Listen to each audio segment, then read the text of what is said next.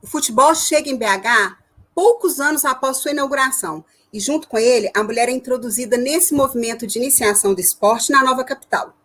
Nas três primeiras décadas do século XX, fomos importante elemento na assistência e nas torcidas. O futebol possibilitou, de certa forma, que a mulher saísse do ambiente privado e encontrasse outros meios de socialização, tendo grande influência na nova identidade social dessa mulher da capital. Já neste momento, ainda que a presença feminina fosse exaltada, setores conservadores já atribuíam uma suposta desintegração familiar a essa nova rotina da mulher. Na modalidade esportiva que integra a identidade nacional, as mulheres precisaram desde sempre se empenhar muito mais para conseguir seu espaço. Saímos das arquibancadas para os gramados, e há indicadores que já em 1915 as mulheres praticavam o jogo que era dito para os homens. A inserção da mulher no futebol se deu com resistência na luta contra preconceitos e contra a invisibilidade que historicamente marcaram o futebol das mulheres no Brasil. Lembramos que durante anos quem falou por nós não fomos nós, mas hoje podemos falar e hoje vamos para contar, registrar e refletir. Boa noite para todo mundo. Hoje nós recebemos Paçoca, ex-atleta e empresária, e Renata Lemos, mestre em História pela UFSJ, especialista em estudos interdisciplinares do esporte, cofundadora do Galo Delas e integrante do GFUT. Boa noite, meninas!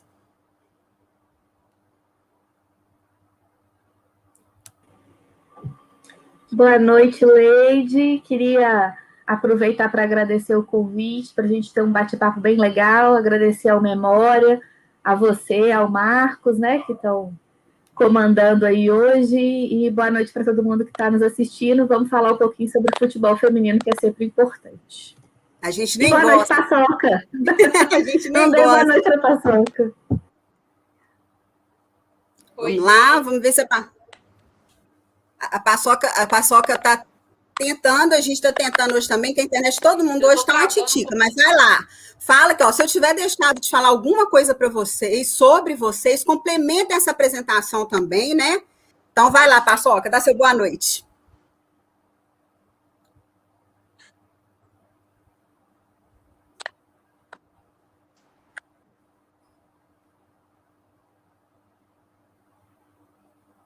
A internet da Paçoca hoje está judiando dela, olha. Sou eu, ex-atleta, totalmente estou investindo em terciamento de carreira, né, de atletas também. E estou aí, vida que segue. Bora lá então. Paçoca, conta pra gente como e quando você se descobriu jogadora e quais os desafios você enfrentou para jogar futebol.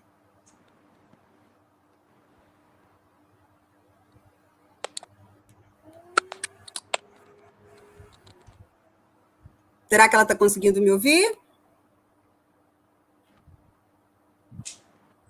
Mas eu não estou um. travando muito aí, não estou? Tá um cadinho. Você quer que a gente passe para a pergunta da Rê para você tentar reiniciar? Como é que você quer que a gente faz? Tá travando um bocadinho bom. Eu te perguntei como é que você se descobriu jogadora, acho que ela caiu agora. Então, vou passar para a pergunta da Rê, depois a gente volta com a paçoca. Rê, você tem um trabalho de conclusão de curso muito massa sobre futebol praticado por mulheres.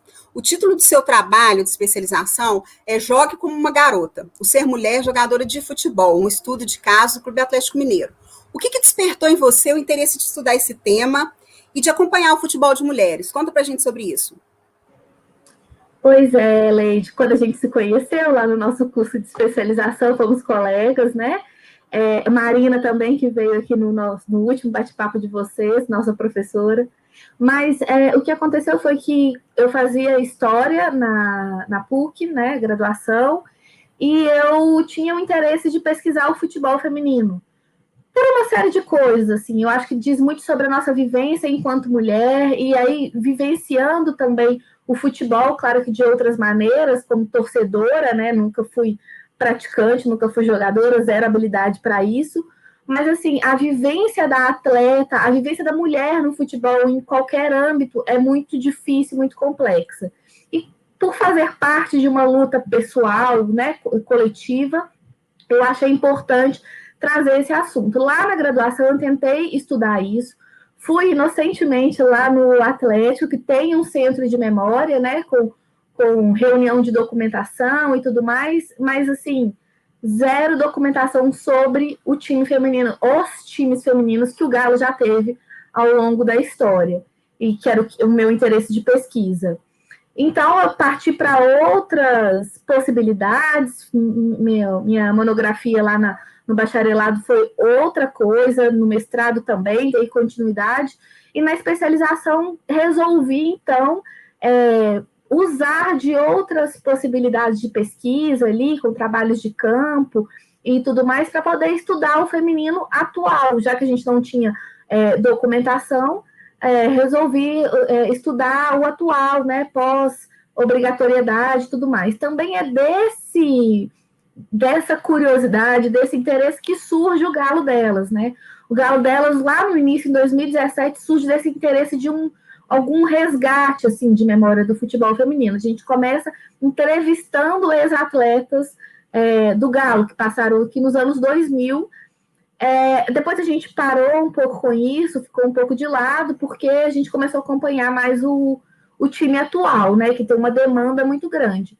Mas o interesse do, do da minha pesquisa era esse, assim, é atleticana, feminista, interessada no futebol feminino, e aí eu tentei buscar é, essas ligações da mulher dentro de campo, já na profissionalização, e aí a forma com que essas mulheres se moldam, né? Como que se constrói a mulher atleta. E aí eu fiz uma pesquisa é, com entrevista em, com algumas atletas e tudo mais, e, e, observação também de campo, e foi isso, assim. E acho que foi legal, foi bem legal. E dentro de uma outra perspectiva, né, que não a história, porque sou formado em História, mestrado em História, e aí na especialização eu consegui fazer uma coisa mais interdisciplinar, usei um pouco de História oral, mas usei um pouco também ali de observação, dentro de teorias de ciências sociais e tudo mais, foi uma coisa mais livre, assim, por dizer. Bom, vamos passear um pouquinho pela história agora. É, lá em abril de 41, quando as mulheres começam a ganhar espaço, viajar para jogar, vem um decreto-lei né, durante a era Vargas, que proibia a prática do futebol por mulheres. O decreto não falava diretamente do futebol, mas práticas esportivas que fossem contra a natureza feminina. E o futebol rapidamente foi lá e se encaixou nessa categoria. Essa proibição, ela mostra como a sociedade reforça e reproduz estereótipos e não a falta de habilidade da mulher para a prática esportiva. Como essa proibição, que persistiu até a década de 80, impactou no desenvolvimento do futebol praticado por mulheres? Eu queria a opinião é, de vocês, assim, bem particular. não sei se a Paçoca vai conseguir voltar para falar com a gente, mas você que estudou esse tema, como é que você acha que esse decreto lá de 1940, que persistiu até a década de 80, como que isso impactou no desenvolvimento desse futebol praticado por mulheres, na história desse futebol praticado por mulheres? É, é sempre importante a gente ressaltar que a proibição não significa que não havia a prática por parte das mulheres, né? Nenhuma proibição significa que a prática não existia de qualquer coisa. Ela só é por lei não permitida. E aí, claro, que silenciada e tudo mais. Então, assim, o futebol feminino sofre uma série de consequências ainda hoje por conta dessa proibição. A gente já tem uma cultura que entende que o futebol é muito masculinizado e entende que ali não é o espaço da mulher. Então, é, se você conversa com, com atletas hoje, né, jogadoras de futebol, elas vão dizer que lá na infância, na, no início da adolescência e tudo mais, elas sempre sofreram preconceitos de algum tipo, ou preconceitos muito fortes, sejam sobre sexualidade, sejam sobre o próprio gênero, muitas vezes, é aquela coisa do Maria Homem, é aquela coisa do ah, se é mulher jogando futebol é lésbica, é, esse tipo de coisa se mantém, porque se a, a cultura construída permanece, né?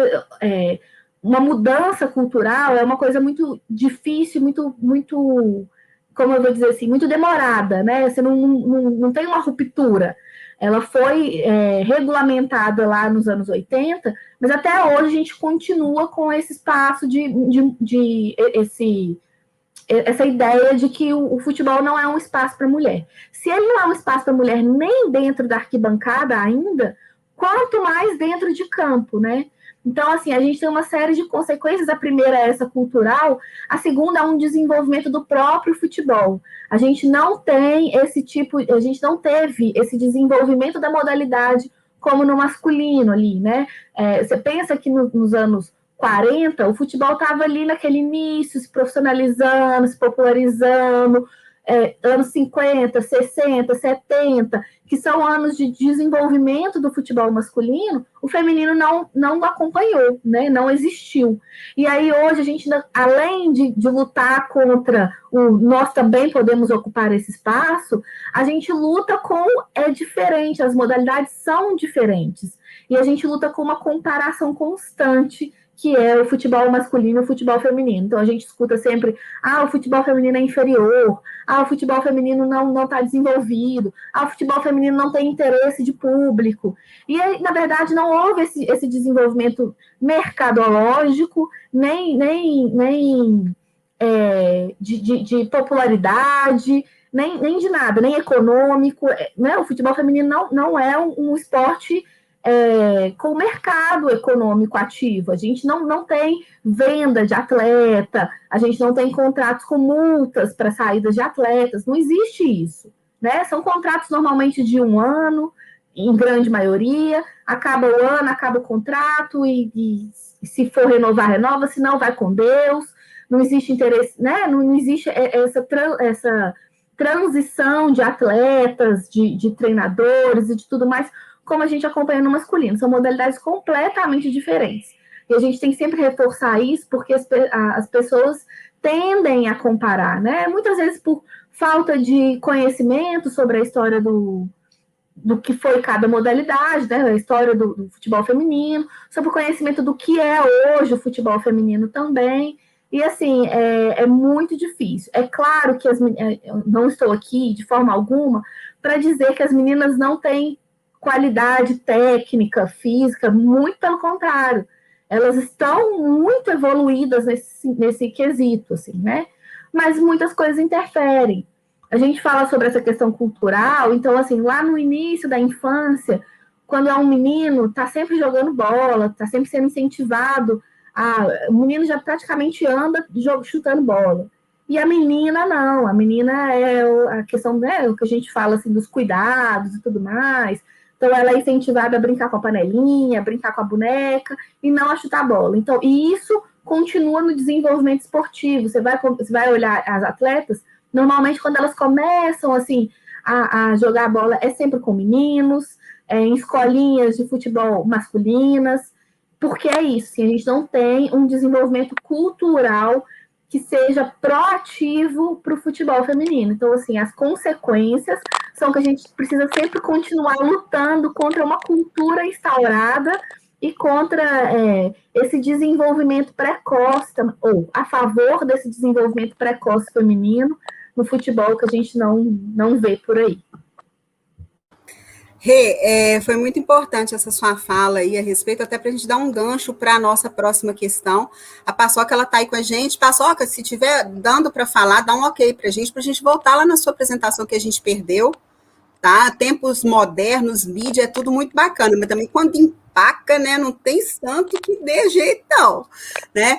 Aí, em Belo Horizonte, antes mesmo desse decreto de 41, e vale voltar e ressaltar o que a Renata falou, que a proibição não fez que essas mulheres parassem de jogar bola. Os jogos aconteciam, é, elas eram danadinhas mesmo e, e, jogavam mesmo que as escondidas, né? Então, as mulheres mineiras se renderam à paixão para além do torcer, para além das arquibancadas. O jornal Estado de Minas, ele noticiou em suas páginas, no início de abril de 1940, o que podia ser considerado, ainda que não oficialmente, o primeiro time de mulheres do Estado. Essa nova gremiação esportiva, que recebeu o nome de Mineiras FC, foi fundada por um grupo de senhoritas da rua Muriaé, no bairro Carlos Prates, inspiradas pelas notícias dos clubes que estavam sendo criados lá no Rio de Janeiro, e elas foram chamadas de Filhas de Eva. Elas se atreviam contra o preconceito e iam para a rua jogar bola, né? É, Será que a gente pode chamar isso de Minas sendo protagonista no futebol de mulheres, ainda que a gente saiba que há indicadores de que existiram jogos lá na, no início da segunda década né, do século XX, lá entre 1915 e 1920, a gente tem alguns indicadores e alguns registros né, em São Paulo, em outras partes do país?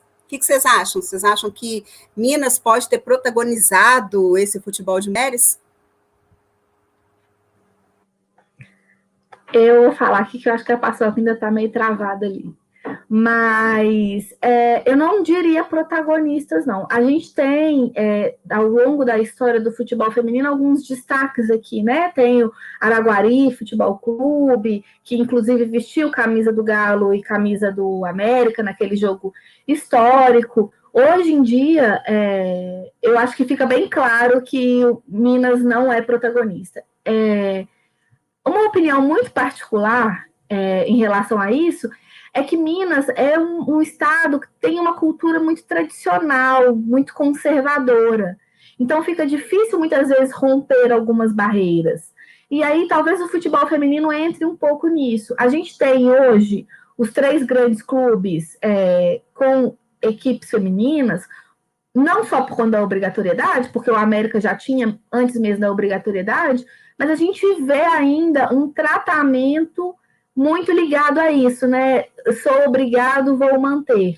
O América teve um trabalho bem legal desde 2015, se não me engano, né, que tem a equipe feminina lá no América, e é um trabalho muito legal, sempre é, disputando no cenário nacional, sempre ali no quase, no quase, no quase, e que deu, dá um gás assim, para o futebol feminino aqui. É claro que a gente não pode esquecer também das equipes amadoras que são o real cenário do futebol feminino em Belo Horizonte. Ele não é um futebol profissional, ele é um futebol essencialmente amador. A gente vê aí no próprio Campeonato Mineiro e tudo mais que quatro equipes disputaram no ano passado, porque se exigia uma profissionalização, ainda mais em uma época de pandemia que é assim, sem condições, mas assim, é um, outra história, mas eu não diria protagonista, não. A gente vê hoje no cenário nacional um protagonismo muito dos times paulistas, principalmente, nem os cariocas, é, mais paulistas, né?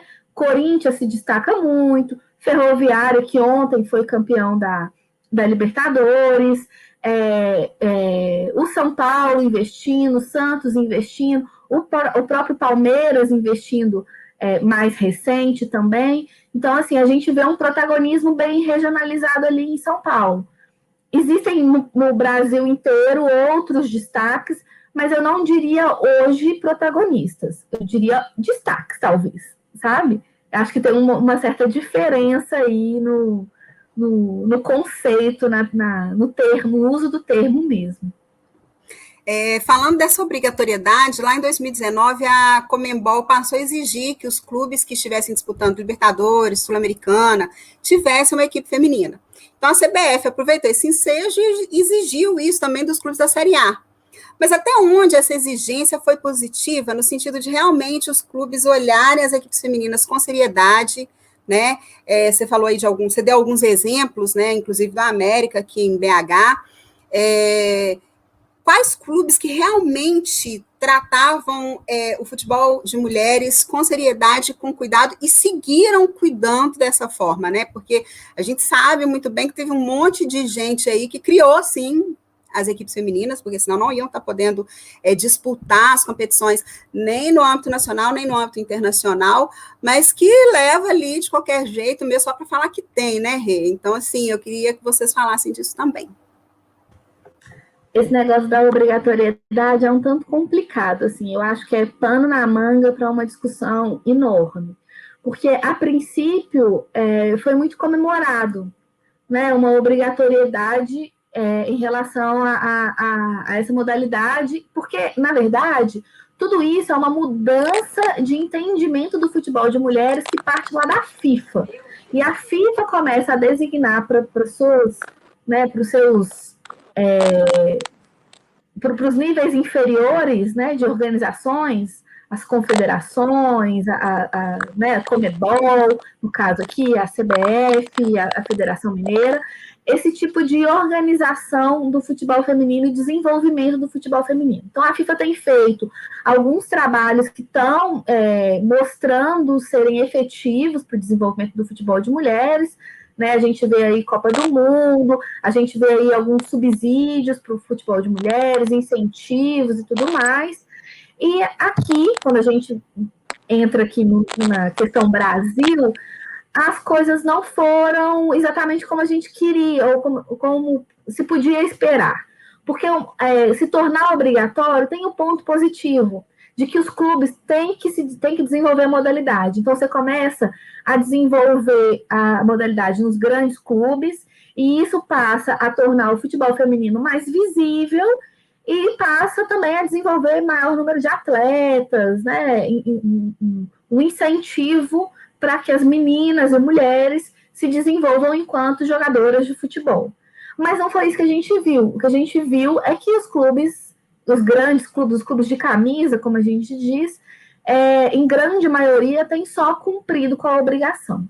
Então, se a gente focar aqui Atlético, Cruzeiro e América, eu acho que mais Atlético e Cruzeiro, porque eles foram formados por conta da obrigatoriedade, a gente vê que foram projetos, o Galo principalmente foi um projeto que não foi um projeto, né? A Paçoca está aí e ela é um exemplo disso. O Galo vai lá, forma uma equipe com um discurso de um projeto social e que não é um projeto social, né? Porque, bom, N razões para não ser um projeto social, eles só não quiseram ter um trabalho de formar uma equipe pegaram uma equipe amadora de Belo Horizonte que se destacava, que era o Pro Inter, e colocaram a camisa.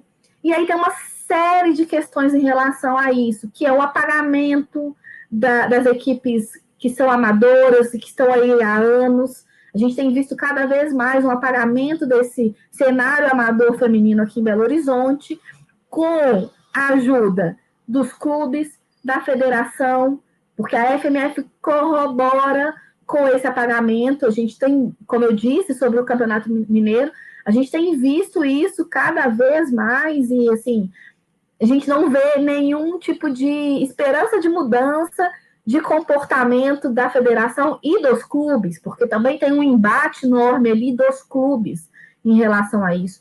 E a gente vê que não existe uma profissionalização. Porque não adianta falar que o assinar carteira é, profissionalizou. E é isso que a gente vê. A gente vê os clubes simplesmente assinando carteira das atletas, dando um salário é, mínimo ou um e-mail, uma coisa né, bem básica, e aí fala que está profissional. E ser profissional não é isso, ser profissional não é ter carteira assinada. A gente não tem é, investimento em infra infraestrutura para essas atletas em grande parte. A gente vê dramas de atletas que nem a, a tal do, o tal do salário ganham, né? É, vale transporte, vale alimentação. É, a gente não tem é, dedicação do clube em relação a isso. Para a gente sair aqui de Minas, a gente vê em vários estados é, várias ocorrências, principalmente aí durante a pandemia, várias ocorrências de atletas sendo é, como eu vou dizer, sendo desprezadas pelos clubes que as contrataram. Né? A gente viu lá em Goiás as meninas pedindo dinheiro para pagar a, a, a, a, moradia delas, que elas estavam morando junto, porque foi tudo prometido e nada cumprido, e elas precisavam pagar moradia, pagar conta de luz, pagar conta de pagar passagem para voltar para casa, já que não ia ter condições de, de, de, serem atletas ali. A gente viu aqui em Minas mesmo o Ipatinga barra Ideal pedindo dinheiro em sinal para poder pagar a viagem para disputar o Campeonato Mineiro. A gente vê o Atlético é, colocando as atletas para treinar fora do centro, fora da cidade do Galo, ou seja, afastado do clube. A gente viu um Cruzeiro em algum ali no primeiro momento tendo o interesse de investir e construir uma equipe competitiva, e construiu, tanto é que subiu para a Série A1 e tudo mais, é, mas também vem a crise financeira do clube que que é um desastre, e aí, claro que vai respingar na, na equipe feminina. A gente vê os, os times mineiros não, não mantendo a base que também é obrigatório. Eu não sei como a CBF está tendo essa relação com os clubes é, durante a pandemia, ou não exigindo essa obrigatoriedade de base, porque nenhum, tá, nenhum dos três aqui está mantendo base. Agora a gente vai ver como vai ser. O Galo disse que vai retomar, o Cruzeiro disse que não vai retomar porque não tem dinheiro, o América diz que vai montar uma equipe de base e a gente fica sempre aguardando. Mas é isso, é muito tratado como obrigação e não como uma possibilidade de investimento. Enquanto a gente vê outras equipes em outras regiões entendendo aquilo ali como uma oportunidade uma oportunidade, inclusive financeira, uma oportunidade uhum. de mercado, né? uma oportunidade de retorno, porque no fim das contas, a gente não, não pode fingir que a gente não vive num mundo capitalista e que o dinheiro vai mandar. a marca está sendo trabalhada de alguma forma, né, Rê? A, a Betânia ela até pontuou aqui sobre a questão lá do Atlético, que é, é como pensar numa estrutura como a do CT lá de Vespasiano, não sendo aproveitada para o time feminino. Por que, que não cabe ali? É, é, é bizarro. É, a palavra que a Betânia usou é perfeita. É bizarro. É bizarro. O Marcos, o Marcos está ali fazendo um comentário, né? É, eu vou ler o comentário do Marcos, tá, gente? O coelho é coelho. Brincadeiras à parte, o América foi um dos primeiros a engolir um time já existente, né? Eu não sei de que, que ele está falando, não, mas aí quem souber depois explica. Essa é a tendência quando a obrigatoriedade vinculando o time de mulheres ao de homens é a tendência? Na verdade, eu acho que é, o América foi engolido, né? Porque o Cruzeiro, quando ele foi montar o, o time lá em 2019, ele fez assim a limpa no América e levou quase todas as titulares, porque já eram meninas, a, a, atletas experientes, né, com bagagem, com, com treinamento físico e tudo mais. Então, assim, o, e ainda levou a Bárbara, que é a coordenadora, para montar essa equipe do Cruzeiro, que era a coordenadora do América. Então, assim, o Cruzeiro fez uma limpa lá no América. A gente tem altos e baixos aí ao longo da história, né? Como eu mesmo disse que eu queria ter começado pesquisando lá a história do Galo. Então, assim, a gente tem equipes de Galo, de Cruzeiro, é, nos anos 80, nos anos 2000, aí o Galo desmonta, aí depois de uns anos o América monta, muitas meninas vão jogar, que jogavam no Galo vão jogar no América, então assim, tem essa, essa transição que eu acho que é uma, uma coisa normal. Mas eu concordo com a Betânia quando ela diz que é bizarro não poder ocupar o espaço. E a gente muitas vezes vê um discurso de ah, porque não tem lugar, ah, porque não tem campo sobrando. Só que a gente sabe que não é verdade. É, até o ano até o ano retrasado, né, lá em 2019, que foi o primeiro ano, que era o ano que a Paçoca jogava, elas treinavam num campo alugado, ou seja, o Galo prefere investir, ou prefere gastar com um campo alugado, do que colocar as atletas para jogar lá dentro, sendo que tem espaço, né? É uma coisa muito surreal, assim, eu não consigo entender. Depois colocaram elas para treinar num campo do lado do CT. E aí o discurso do, do clube era: elas estão treinando no CT, só que elas não estavam treinando no CT, elas estavam treinando do lado do CT. Então, assim, não dá para engolir esse tipo de discurso. Aí eles começaram com um, ah, uma vez na semana elas treinam num campo, sei lá, campo 5, lá dentro do CT. Ah, olha só como elas estão é, sendo abraçadas pelo futebol masculino e tudo mais. E assim, não, não estão. Agora elas treinam na vila. E aí o discurso é: ai, que maravilhoso, a gente tem uma estrutura ótima aqui na vila que é só para a gente, então é tudo lindo e tal. E não, não é, não é, porque elas não. É, é sempre uma, alguma solução para elas não serem partes do Clube Atlético Mineiro, né? O Cruzeiro também treinou, eu não sei se hoje treina na Toca, mas no início também treinava treinava lá no campo da PUC. Então, assim, é sempre essa tentativa de distanciamento, assim, não, não quer abraçar o negócio. É só para cumprir com a obrigação, não tem como a gente pensar que é diferente. Vamos lá, Paçoca. Queremos te ouvir também. Ela falou que vai tentar. Vamos lá. Fala que a gente escuta.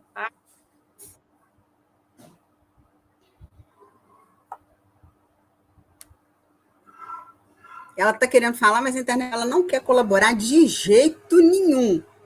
Ó, a gente vai seguir falando você vai tentando falar junto com a gente. Pode interromper, não tem problema não. Eita, tô travando, mas eu tô tentando.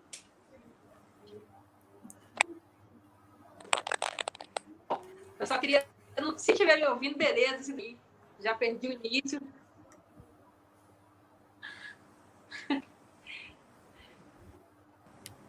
Pode falar que a gente está te ouvindo. Ó, é, só entrando nesse assunto aí da Rê, para poder entrar na conversa, é, é, os clubes agora, tanto o Cruzeiro, Atlético e América, na verdade, né, só o Atlético que está treinando mesmo, que tem um espaço para treinar, porque o Cruzeiro correndo atrás de um, de um espaço, tanto que a gente teve aí uma repercussão aí com problemas com o técnico, e o América não começou a treinar até hoje porque não tem um lugar para treinar. Então, aqui em BH, mas o América mesmo nunca passo para as meninas. Se as meninas têm lesão, tem, tipo assim, um número. Ah, vamos supor, tem cinco meninas lesionadas. Duas poderiam, na época que. Na, isso faz muito tempo, né? Na, duas poderiam ir até o CT e ter um suporte de melhorar. Então, assim, a gente ainda está passando muita dificuldade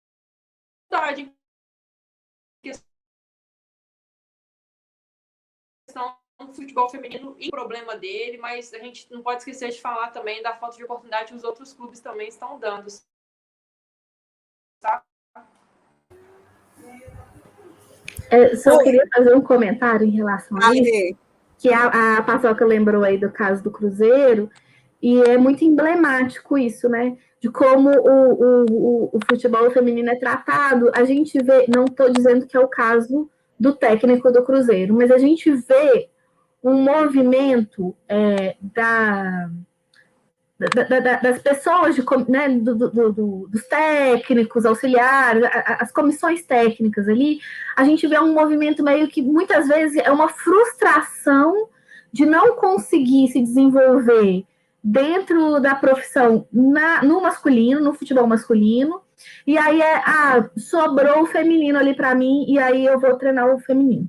Não, é, é a, CBF tem feito algum algum esforço em relação a isso, concursos específicos para desenvolver é, é, técnica e tática específica para o futebol feminino, mas a gente ainda vê muito isso, assim, de, de, de profissionais frustrados que, que, ocupam espaços no futebol feminino. E aí a gente vê casos como esse, assim, não, mais uma vez, reforço, não, não estou dizendo que é o caso dele, mas a gente vê casos como esse que é de reforço do preconceito né, do, do machismo, é, do sexismo dentro da modalidade feminina. Então, o, o caso é que ele, é, o, o, Cruzeiro estava treinando, tinha um, uma aglomeração do lado de fora, proibido, claro, né, estamos em pandemia, aglomeração nenhuma é permitido, em, em, em futebol, estádio de futebol também não, e tinha uma aglomeração, a polícia chegou para paralisar o treino, para dispersar as pessoas, e ele foi e fez comentários machistas para policial que estava ali, mulher. Então, assim, é, que tipo de profissional também está trabalhando com essas mulheres, ou com as meninas, quando a gente está falando de formação? A gente tem uma série de coisas aí que a gente precisa questionar dessa estrutura que está sendo dada para o futebol feminino. Como eu estava falando da questão de oportunidade, os clubes ainda não conseguem enxergar, ou em grande maioria, não conseguem enxergar o futebol feminino como uma oportunidade de desenvolver e de fortalecer a própria marca. A gente vê raríssimos casos, e eu vou citar aqui de novo o Corinthians, que mesmo é, o Corinthians começou ali com uma parceria com o Aldax, e aí é, é, fez um, um, time próprio, e aí, com obrigatoriedade, né, se desenvolveu e viu ali uma oportunidade de crescimento. Hoje a gente entra no Twitter em dia de jogo do, do Corinthians Feminino, a hashtag, é, nem a hashtag, né, porque é sem a hashtag, é só a, a tagzinha lá. É, hoje tem Corinthians Feminino, tá sempre lá em cima, primeiro, segundo, mais, colocar, mais comentado no Twitter. Então, assim, não existe mais ou não cabe mais essa falácia de que não tem público, de que não existe interesse. Não tem nada disso. A gente está vendo marca se movimentando em prol do futebol feminino. Né? A gente viu aí... O clube, quando abraça, né, igual ano passado aqui em Belo Horizonte, a camisa feita para venda do, é, do time feminino do, do Galo, ela teve uma receptividade enorme, né? Foi feita para mulheres, né? Mas as pessoas não enxergarem nisso nicho também de retorno para o clube é triste demais, porque é, é, o mercado do futebol ele está sempre envolvendo muita grana. E aproveitar disso aí para reverter isso para o futebol feminino é muito massa. O Guarana Antártica foi lá e, e abraçou essa ideia, né? Mas é preciso mais, né? É preciso que o clube é... acredite nisso também. É bem interessante quando a gente pensa nisso, porque tem inúmeras pesquisas que vão mostrar o interesse do, do, público em relação ao futebol feminino e que ele é crescente.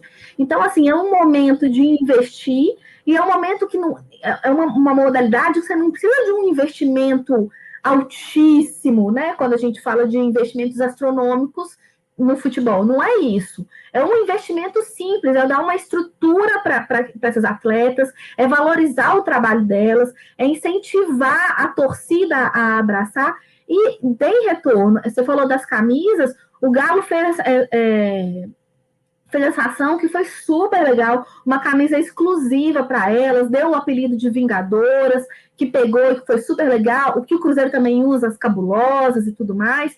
E é super legal isso, traz a identificação. E aí trouxe as camisas e aí restringe a venda só para mulheres por que, que não, a venda não pode acontecer para homens? E a gente viu uma série de comentários em rede social pedindo, homens pedindo ao Galo, poxa, a camisa ficou muito linda, eu também quero. E não tem. Criança, se você não tem produto para criança, é porque você não está interessado em investir que aquela criança se interesse por um futebol feminino. É e é muito interessante mulheres. E a, e a gente também, só concluir, e a gente também precisa entender que o futebol feminino, o público maior é masculino. Homens se interessam mais pelo futebol feminino do que mulheres, por incrível que pareça. Não parece que foge um pouco da lógica, mas a, a gente tem estudos aí que mostram isso, estatísticas que mostram isso. Então não dá para você falar, ah, futebol feminino é para mulher, então eu vou fazer camisa para vender só para mulher. Futebol masculino é só para homem? Não, não é. A gente precisa entender que torcedor é torcedor e ele vai independente do, do gênero, independente, sabe, do que for. Não dá para a gente ficar restringindo esse tipo de coisa. Né, nós trocamos figurinhas uns dias aí para trás, eu até dividi com você o filho do Euclides, querendo saber quanto que ia ter jogo de novo da, das, do time é, de mulheres do Galo, ia, ia ser transmitido para ele acompanhar, ou seja, uma criança interessada nesse futebol e querendo assistir. E ele mandou um áudio para mim, eu achei muito fofo, ele perguntando quando é que vai ter jogo de novo, Leide, eu quero assistir. Então, assim, tem espaço, tem público, né? A demanda está ali, e por que, que não aproveita, né? O que, que pega que não olha para isso com, com o zelo, com carinho que poderia estar tá olhando, né? É, pensando um, um, pouco nessa figura é, é, da mulher mesmo dentro do futebol, Rê, é, quando a Pia chega para comandar a seleção é, feminina brasileira, o impacto da chegada da Pia, como é que vocês avaliam isso? É, ela, claro, né, além da simpatia enorme que ela tem, que eu acho que conta muito, né? Como é que vocês avaliam a chegada da Pia para se tornar a técnica da seleção feminina? Eu não sei se Paçoca continua travado aí. Quer tentar responder, Paçoca? Como você está? Eu eu tô travada, mas agora eu travei, mas eu entendi que é terapia. Bom, eu acho assim, eu gosto muito da Pia, eu gosto do estilo de, de jogo dela, eu gosto de, da visão dela de querer mudar um pouco a seleção porque eu acho que a gente já está no momento de mudar, passou da hora da gente trocar, renovar, dar outras oportunidades. A Pia, ela realmente é uma mulher que a gente vê ela acompanhando o campeonato brasileiro, ela assim, ela tá acompanhando mesmo, ela tá procurando atleta, ela tá mandando as pessoas atrás, sabe? Tá colocando todo mundo para trabalhar mesmo, tá fazendo as meninas mostrarem serviço. Então eu acho isso muito interessante, porque é uma visão diferente que a gente tem aqui no Brasil. E aqui a gente gera tudo em meio à panelinha. Então, assim, trazer uma pessoa diferente, que não tem panelinha com ninguém, dá outro clima, entendeu? As pessoas, todo mundo vai ter medo. Então. Eu queria completar, porque eu tenho. E, e assim, bem chato, tem assim. tudo para alcançar o que ele quiser. Ele tem, tem atleta para ganhar todo que... mundo, tem atleta para atleta para ganhar a Olimpíada. O negócio é saber usar as meninas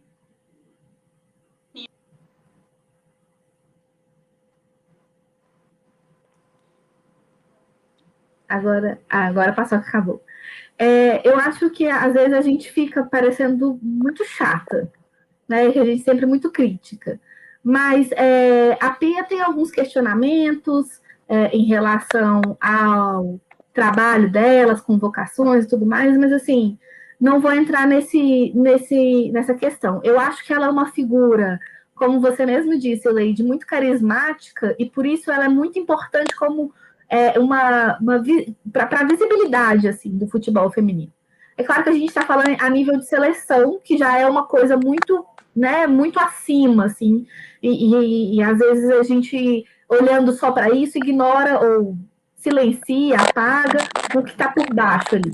Mas eu acho que o problema é por que, que a gente precisou de uma técnica estrangeira para assumir esse lugar quando a gente teve uma, uma, uma Emily Lima comandando a seleção feminina, entendeu? A trajetória da seleção é, feminina de futebol é complicada nesse sentido. Assim. A gente tinha um comando da Emily que era um trabalho muito bom, um trabalho muito bom, inclusive é, quando a gente vai olhar a estatística mesmo, né? Já que povo, as pessoas gostam assim, de resultado, de, de número, a gente tinha trabalhos, um trabalho da Emily muito positivo.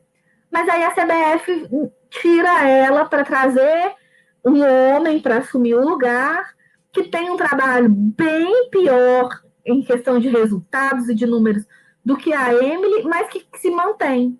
Porque é isso, assim, a, a o trabalho do homem, que era um, um técnico, né? Não, não, vou nem dizer muito sobre, porque que Deus o tenha, mas assim, que era um, era um trabalho que não era é, suficiente nem para assumir times de série B do, do, masculino mais, né? Ele já não, não, não tinha mais esse status, não tinha mais esse mercado, mas para comandar a seleção feminina, ele era suficiente. E aí, depois de muito, é, muito muita reclamação, muito, né, muito dizer em relação a isso, e resultados negativos, resolvem demiti-lo e aí trazem a Pia, que eu acho o trabalho dela muito bom. Eu concordo com a Paçoca em relação à renovação e a, em relação a sair desse ciclo vicioso que a gente tem, de conseguir olhar ali também para fora do, do eixo, que é uma coisa que a gente reclama no masculino e que também vive no feminino, que por mais que o eixo é, o eixo Rio São Paulo é, investem mais, investam mais e valorizem mais o futebol feminino em alguns momentos, né, em alguns clubes, em alguns lugares, é, não é só ali que tem isso. Então, assim, a Pia conseguiu também ampliar esse trabalho para além do eixo, é, igual a Paçoca falou, viaja, assiste os jogos, ontem estava lá na final da Libertadores, é, assiste jogos pelo Brasil inteiro, e aí a CBF ainda traz para completar, que aí é o que eu falo de quando a gente vê um movimento da CBF em prol do futebol feminino, são nesses momentos. Aí ela vai lá e traz a Duda e a Aline Pellegrino para compor ali uma, uma organização do futebol feminino junto com a Pia, a Pia é técnica, mas ela tem uma movimentação ali interna em relação à seleção, e aí a gente tem a Duda, na, na, que, que, faz o trabalho ali com seleção de base e tudo mais, e a Pelegrino que está tentando fazer um mapeamento sobre esses campeonatos é, que a gente tem no, no Brasil inteiro e a situação dos clubes e das federações em relação ao futebol feminino, para tentar ter algum tipo de melhoria, algumas ações aí, para a gente ver se desenvolve de alguma forma em outras realidades que não sejam a realidade carioca, porque a gente vê muita discussão do futebol feminino, ó, carioca não, paulista. A gente vê muita discussão do futebol feminino sempre voltada para São Paulo. Pessoas em São Paulo que trabalham com futebol feminino, seja na mídia, seja dentro dos clubes, sejam atletas, que, claro, é um, um lugar que se sobressai né, dentro da modalidade, mas, assim, às vezes a gente esquece de outras realidades pelo Brasil inteiro. E, assim, a gente nem precisa ir tão longe, a gente está falando aqui de Minas Gerais, que é uma realidade completamente diferente né? A gente, imagina a gente indo lá para Manaus, a gente tem uma série de complicações, a gente teve problemas aí com 3B é, do Amazonas durante a pandemia, que é um time também que se sobressai no cenário nacional, que já bateu recordes de público, né, ao longo da história lá em Manaus e tudo mais. E assim, imagina como é a realidade do futebol feminino espalhado pelo, pelo esse território inteiro, né? Estaduais que nem aconteceram no ano passado. Então, assim, é muito desigual e a gente às vezes fica muito focado nas discussões ali no eixo. Assim. Então, acho que a Aline Pellegrino veio para tentar tirar um pouco desse, desse dessa referência é, para a própria CBF é, essa, São Paulo como uma referência para a própria CBF, sabe? Entender essas outras realidades. Vamos, estamos aguardando o, trabalho, é claro que pandemia sempre dificulta tudo, inclusive o futebol, mas a gente está aguardando essa, essas, esses novos ares assim do futebol feminino. É, a Sabrina colocou aqui sobre a Pia, ainda falando sobre a Pia, que a Pia vem com uma visão de uma profissional mulher com posição consolidada e que, como você falou, sem os vícios do machismo, que ainda permeia essa modalidade comandada nas diretorias e nos campos por homens. É, a Marina está comentando aqui que não é que a gente é chata, que é o desleixo com a modalidade que costuma ser grande, né? Bom, eu queria perguntar para vocês a opinião de vocês sobre o papel da imprensa dentro, é, no desenvolvimento do futebol feminino. O que vocês acham que a imprensa pode fazer mais, né? Aí, aqui até uma curiosidade minha como jornalista, né? O que, que a imprensa pode fazer para favorecer mais o desenvolvimento do futebol feminino? Qual seria o papel da imprensa nisso? É, nossa, essa também é uma discussão longa que, inclusive, eu tenho várias conversas em relação a isso com a Marina aí mesmo. É, a gente tem que entender que existe a imprensa tradicional, né, com os grandes veículos e tudo mais, e existe uma mídia alternativa. E gente, o que a gente vê que se interessa pelo futebol feminino é essa mídia alternativa. A gente vê aí é, portais, é, páginas de Instagram, de Facebook, de Twitter e tudo mais, que acompanham o futebol feminino e dão grande visibilidade para o futebol feminino.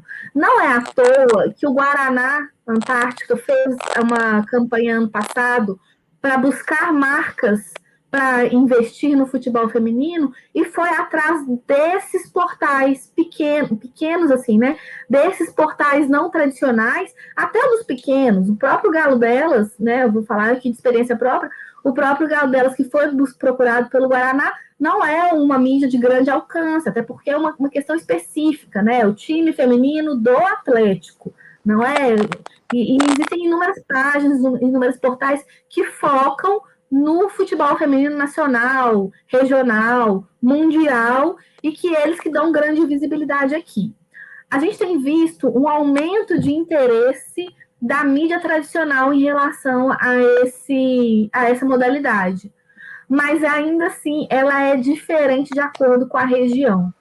A gente teve a, a Band transmitindo o brasileiro ano passado, o brasileiro A1, e viu que foi um sucesso, e aí começou a transmitir depois, né? Porque o brasileiro A1 acabou antes do A2, começou a transmitir é, a fase de mata-mata do A2, tra tem transmitido Libertadores, transmitiu ontem a final, tem transmitido o futebol feminino, né? E não só de seleção, porque é uma coisa que a gente via muito o futebol de mulheres era a seleção, era a Marta, era a Cristiane, era a Formiga, e assim, e, e todas as outras atletas, e a modalidade aonde estava.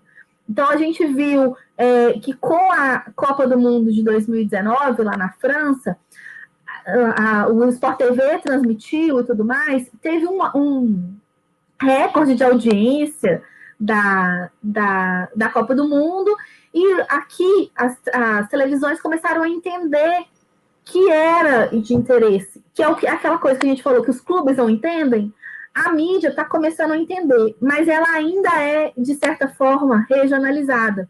Porque nós tivemos um campeonato mineiro que não teve nenhuma cobertura da mídia, a não ser a final. Por quê? Não é porque era final, é porque era uma final no Mineirão. É, é, entre Atlético e Cruzeiro, era uma final inédita entre Atlético e Cruzeiro, e que, por um interesse de uma, de uma televisão nacional, que foi a TV Cultura, que transmitiu para o Brasil inteiro a final de Minas, é, as mídias locais, né, tradicionais, grandes, resolveram olhar para o futebol feminino, mas parou por aí também, não tem. A gente vê algumas notícias em alguns portais, assim, é, locais, como Tempo e tudo mais, mas são, assim, pequenas notícias, não é exatamente um acompanhamento, entendeu? É, o que a gente vê mais é de blogs e de páginas e tudo mais. Então, assim, eu acho que falta um pouco da mídia entender que existe o público, né? Ah, eu estou falando específico aqui, né? Vocês, acho que vocês estão entendendo. É, eu acho que falta a mídia mineira entender que existe sim o público, que existe sim o interesse, e que eles, enquanto mídia especializada, eles de deveriam ver a modalidade, né? Porque, gente, nós estamos falando de futebol feminino, nós, profissional, profissional, como eu disse. Mas, assim, é é o futebol feminino. Por que, que não está valorizando? Por que, que não está dando espaço? Né? Aí o Galo ganhou o Mineiro em cima do Cruzeiro no Mineirão. Aí a gente teve matéria no Fantástico, a gente teve matéria na Band Minas, a gente teve matéria no, no, no MGTV. Pô, por que, que isso não acontece ao resto, no resto do ano? Né? Por que, que não tem que seja uma mínima nota ali no Globo Esporte sobre o, o sei lá, o, o, América na Série A2, de, que jogou contra não sei quem na Série A2. Por que, que não tem isso? Por que, que não tem essa exposição? E aí, muitas vezes, a gente vê, assim, torcedores que nem entendem ou nem sabem que existe a modalidade feminino. Ou nem, como você disse aí do filho do Euclides, nem sabe que vai ter jogo, porque ainda tem também aquela questão do interesse do clube, que não, não, não expõe para a torcida, não, não divulga, ou a divulgação é mínima. O Atlético tem uma página específica no Instagram para o Galo Feminino, que você olha lá, não tem nada. Não tem nada. Fica assim, fazendo propaganda para patrocinador, para falar com o patrocinador que tem um espaço. Quando tem jogo, posta no dia, pouca informação, não traz notícia, não traz muita coisa. Cruzeiro e América não tem páginas específicas, fazem a divulgação na, nas páginas do clube mesmo. E aí tem a questão da, da a transmissão é na TV do clube. Aí tem o América que não transmite na TV, qual foi o Mineiro do ano passado. Não, não tem transmissão. Então o jogo é apagado, porque só quem estava lá que presenciou, não tem nenhum tipo de gravação. Aí a TV Galo transmite, a TV Cruzeiro transmite. E aí fica uma bagunça, assim, sabe? Não tem uma, uma coisa muito concisa é, e nem muito efetiva por parte dos clubes também para divulgação do próprio produto. É, o ano é 2021 e o, o silenciamento persiste, né? Infelizmente, o silenciamento continua. A Paçoca tá, quer falar alguma coisa, querida? Ela está com a gente? É, eu, assim, eu acho. Vocês estão me ouvindo, né? Sim. Estamos te ouvindo. Estou. Sim. A gente perde a oportunidade de criar novas referências, né? Igual a Renata tinha comentado aí. Mas olha o tanto de menina que a gente tem hoje que poderia estar tá aí com, com outras crianças sendo incentivadas, sabe, por elas, assim. Que igual eu vi o futebol quando era criança, e na minha época era Cristiane e era Formiga. Hoje, não tem só mais a Cristiane e a Formiga, né? Tem várias outras meninas, tem outras referências, outras mulheres aí que podem ocupar esses espaços. Então, a falta da, da mídia, assim, acaba destruindo os sonhos de, uma, de meninas do futuro também, né? E, e, tirando que, assim, eu agora com muita mulher no, na, no jornalismo esportivo, eu acho que a gente está tendo mais oportunidade. Acho que a gente está tá encontrando mais oportunidade aí, porque é a mulher que luta pela mulher mesmo. Só que ainda falta muito, assim, porque a gente tem que invadir muito espaço ainda para conseguir algo, sabe?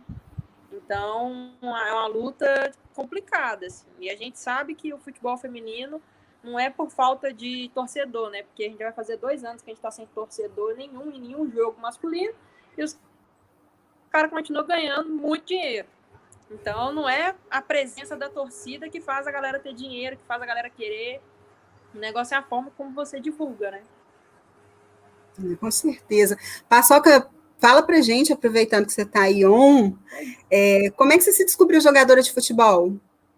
Como é que foi? Conta pra gente como é que é a sua história.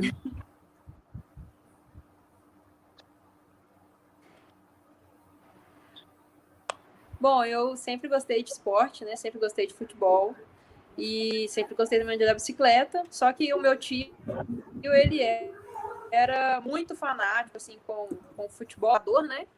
Então ele jogava esses, nesses clubes aí, tudo que disputa esses campeonatos amador, e ele sempre me incentivou muito, né? Na, ele teve uma filha, a família teve mais meninas, né? E aí eu me interessei por jogar futebol e ele me incentivou, e por aí, lá para lá os meus 11 anos, ele me ajudou, eu passei no time, e aí eles queriam me levar para pro Rio, alguma coisa assim pra fazer teste. E aí, naquele momento, eu falei, caraca, eu sou jogadora demais, meu Deus, o que, que é isso? E ali eu falei, não, essa é minha oportunidade, é, esse, é isso que eu quero, eu quero fazer isso mesmo. E aí eu, eu coloquei esse, esse sonho na, na minha cabeça, assim, no meu coração meio, meio para trás, né? Porque a gente tem, infelizmente, a gente tem que ter outras prioridades, a gente tem que correr atrás só que eu consegui realizar esse sonho e aí eu realmente me tornei um atleta profissional e eu sou muito grata por isso, eu sou muito realizada hoje, sabe? Custei, mas eu consegui. A Marina está comentando aqui, não é à toa que muita gente pensa, ainda sobre o papel da imprensa, né? Que não é, não é à toa que muita gente pensa que o Galo delas é a página oficial do futebol feminino do Galo. É, Paçoca, muitos desafios, né, para jogar bola, preconceito, alguma coisa assim que você lembre, que você tem registro assim na sua memória?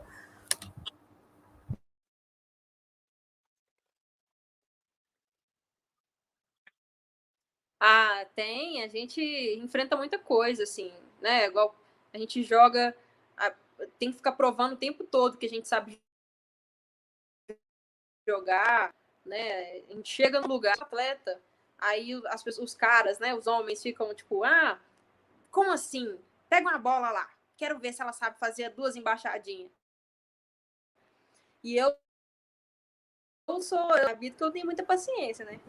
Aí eu não provar nada pra você não puxa lá no negócio do galo lá, ó. Você vai ver minha cara lá? Aí a gente vê. Eu fui profissional, você já foi? Foi. Não, né? Então, eu acho que eu tenho que provar mais nada.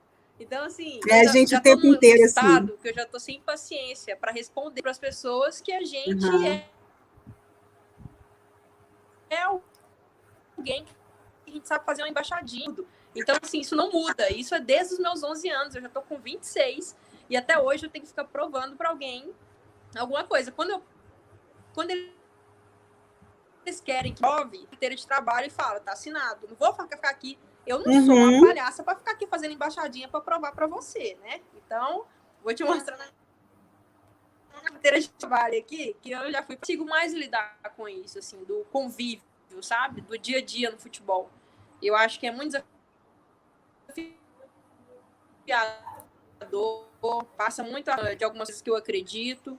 e aí me fere, né, como pessoa, como mulher. E aí a partir desse momento que me fere, que que me machuca, eu não consigo me entregar ao máximo. E eu nunca fui uma atleta habilidosa, eu sempre fui uma pessoa dedicada e sonhadora mesmo. Então assim, eu cheguei até o Atlético por acreditar em alguma coisa, por acreditar no meu sonho e ir atrás, de, atrás dele, assim, não só meu, como de todas as minhas colegas. Então, assim, num treino qualquer, eu sempre tinha que me dar mais, mais do que as meninas, porque o meu físico não era o das meninas, né? Eu sempre tinha que me dedicar um pouco a mais. Então, quando eu já tinha um desafio, porque ser atleta não é fácil, a gente já tem o nosso desafio, né, de se superar todos os dias. E aí vem um desafio a mais com o preconceito, tanto racial quanto machista e tudo mais, aí eu, eu não consigo me lidar muito bem com essas coisas, né? Que aí vai para o psicológico da gente, e o psicológico de atleta já é abalado. Aí o povo vem falar mais na cabeça da gente, fica pior. Não, não, é fácil, né? A gente tem que, a gente vive tendo que se reafirmar nas coisas que a gente tem domínio e sabe fazer só pelo fato da gente ser mulher, né? É, eu, queria... eu fico pensando assim, Leide, desculpa te interromper, mas assim, se a gente vê um afastamento da mulher da arquibancada por conta desse tipo de preconceito, imagina quantas atletas a gente também perdeu e tem perdido por Com conta certeza. desse preconceito. Se a Paçoca fala, tipo, não aguento mais, imagina quantas aí uhum. já desistiram por conta disso, né? Então, é, é, é esse tipo de, de situação que a gente precisa eliminar, né? Precisa é, excluir esse, é, é, essa existência de, desse preconceito que afasta essas atletas. A gente não pode mais aceitar esse tipo de coisa. E nem ficar replicando nada que leve para esse caminho. Eu queria distribuir alguns abraços. A Rose, que acompanhou a gente, Betânia, Marina, que estava aí com a gente hoje, Paulinha, meu beijo, querida, pessoa muito querida mesmo. O Eduardo, lá do Memória, estava aí também. Adriana Spinelli, pessoa super importante no cenário aí da imprensa mineira também acompanhou com a gente, muito obrigada. O Lucas, Marcelo, Marco também estava aí com a gente, Elianete, Sabrina, beijo para todo mundo que esteve aí com a gente acompanhando.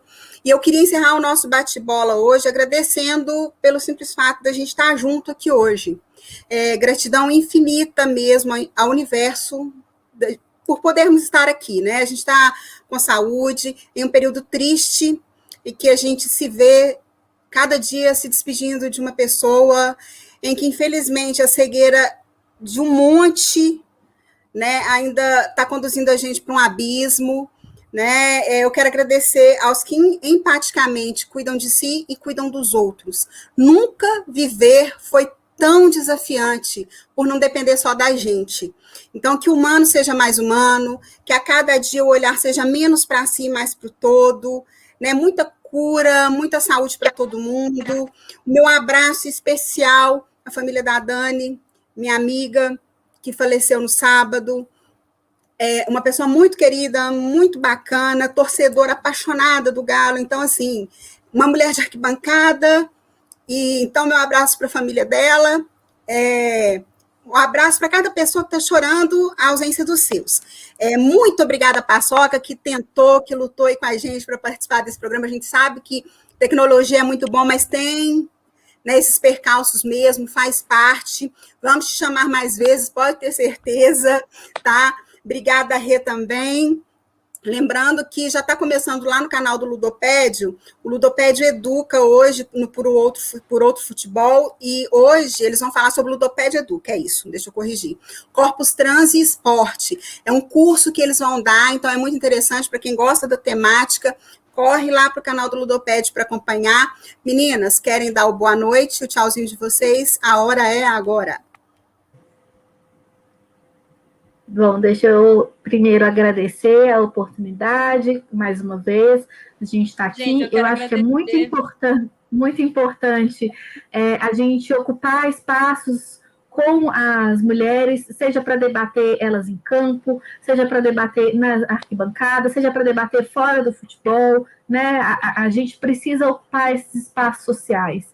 E o, o, futebol feminino também precisa ocupar. Então, assim, é, esse tipo de debate, esse tipo de conversa é sempre muito importante para a gente dar aquilo que a gente tanto pede, que é a visibilidade.